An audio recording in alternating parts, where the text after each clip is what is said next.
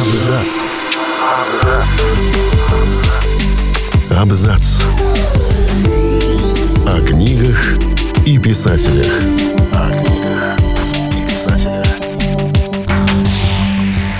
Всем привет, я Олег Булдаков, и сегодня я расскажу вам о том, как обернулась судьба автора трех толстяков после грандиозной славы. Юрий Карлович Олеша, один из главных писателей Советской России предвоенного периода, родился 3 марта 1899 года. Сегодня мы вспоминаем о его вкладе в отечественную литературу. Олеша прожил 60 с небольшим. Для русского литератора в кровавом 20 веке это само по себе успех. Другое дело, что жизнь эта делится на две приблизительно равные по продолжительности части. Первую прожил самый талантливый, вероятно, писатель своего поколения. Вторую – полузабытый автор одной удачной детской книжки, пропивающий в буфете Дома литераторов гонорары от случайных переводов с туркменского. Впрочем, по законам жанра, посмертная судьба Олеша оказалась едва ли не счастливей даже его молодости. Статус классика он обрел мгновенно, как только был перечтен заново.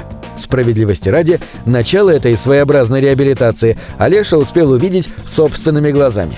Он родился в Елисаветграде в семье более польской, нежели русской, и по остроумному замечанию современного исследователя должен был в этом Елисаветграде окончательно обрусеть. Да вот только родители переехали в Одессу.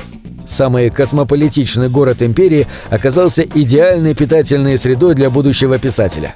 Впрочем, из многочисленных Одесс того времени – русской, украинской, еврейской, европейской – Олеша воспитан был только первый и последний. Русским европейцем Олеша остался навсегда. Только не в высокопарном смысле этих слов, а в тривиально-бытовом. Он, например, обожал футбол. Для русского писателя, обыкновенно к спорту равнодушного, черта нечастая. Играл в юности за свою гимназию на первенство города и сохранил память об этом на всю жизнь. Проучившись недолго в университете, он выбрал ремесло журналиста. Довольно обычное дело в послереволюционной России для лояльного или равнодушного политически интеллигента. Гражданскую войну провел в Одессе, видимо, тщательно отстраняясь от внешних бурь. Начинал в бюро украинской печати, год провел в Харькове, а в 1922 году вместе с Катаевым перебрался в Москву. Работать они пошли, разумеется, в гудок. Публиковались на четвертой полосе в основном фильетоны и читательские письма, чаще всего перелицованные до неузнаваемости и снабженные заголовками вроде «Шайкой по черепу» или «И осел ушами шевелит». Юрий Олеша был в компании авторов этой полосы не просто равным, первым. Мы потонули в сиянии его славы. Впоследствии напишет об Олеше филетонисте Валентин Катаев. Рука об руку с успехом шло и материальное благополучие. За каждый фильетон мне платят столько, сколько путевой сторож получает в месяц. Иногда требуется два фильетона в день. Писать прозу Олеша начал еще в Одессе, но настоящая гигантская слава пришла после «Зависти». Роман «Зависть» — первый по-настоящему важный и великий текст о новой России и ее людях, написанный благонадежным, но критически мыслящим человеком. В этой России, по мысли Олеши, есть и лишние люди, и хозяева жизни, и социальное, и эмоциональное дно, и неустроенность, и горе. Но помимо сложной основы, у зависти есть еще одно достоинство. Это просто виртуозно написанный текст. Никто так не обращался в советской литературе с метафорами, как это умел Олеша. Через год после «Зависти» в 1928 выходят «Три толстяка». Написаны они были, впрочем, за четыре года до. Книга, обеспечившая Олеше громадную славу уже не только у одних критиков, но у самого широкого читателя. В 1924 году Юрий Олеша познакомился с 13-летней Валентиной Грюнзайт, дочерью поставщика чая, которая жила напротив его дома. До знакомства писатель часто видел, как она сидит на подоконнике с книгой. Грюнзайт рассказала Олеше, что любит сказки Ганса Христиана Андерсона, и он пообещал создать для нее историю лучше, чем у датского писателя. Так началась работа над романом «Сказкой три толстяка». Олеша отматывал бумагу от газетного рулона в типографии, раскатывал ее на полу в комнате и писал по ночам. Произведение было создано всего за 8 месяцев. Кстати, многие забывают, что критика приняла сказку довольно холодно, обвиняя автора в переизбытке образности и чрезмерной любви к описанию вещей при аналогичном невнимании к людям. Еще спустя три года выходит «Вишневая косточка» — сборник рассказов, в которых Олеша поднимается до истинно бунинского уровня. В возрасте 32 лет писатель Юрий Олеша исчезает.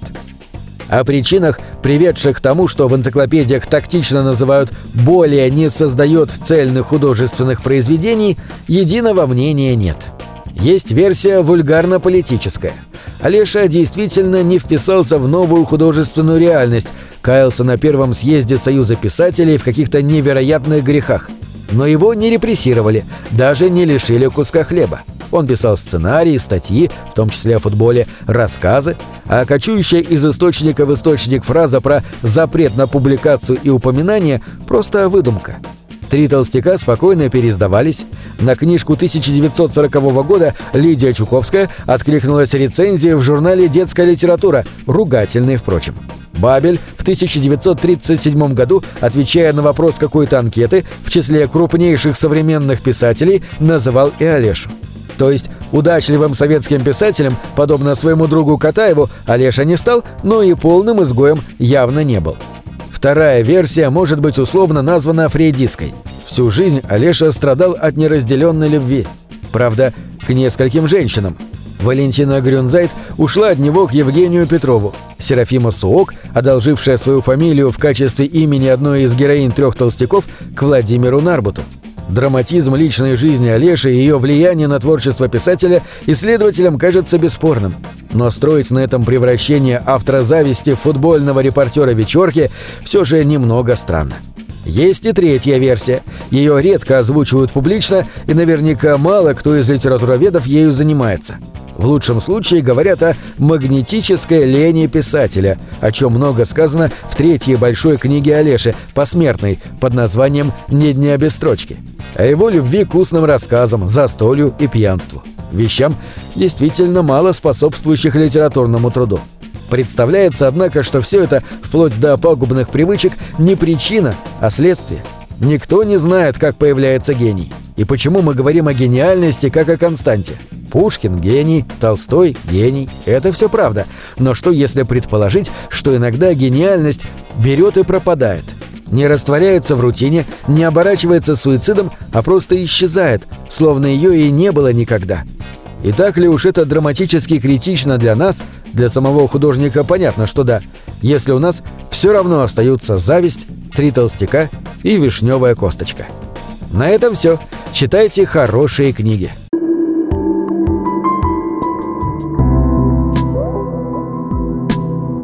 Книги — это двери, что выводят тебя из четырех стен. С ними ты проживаешь другие жизни, умножаешь в тысячу раз.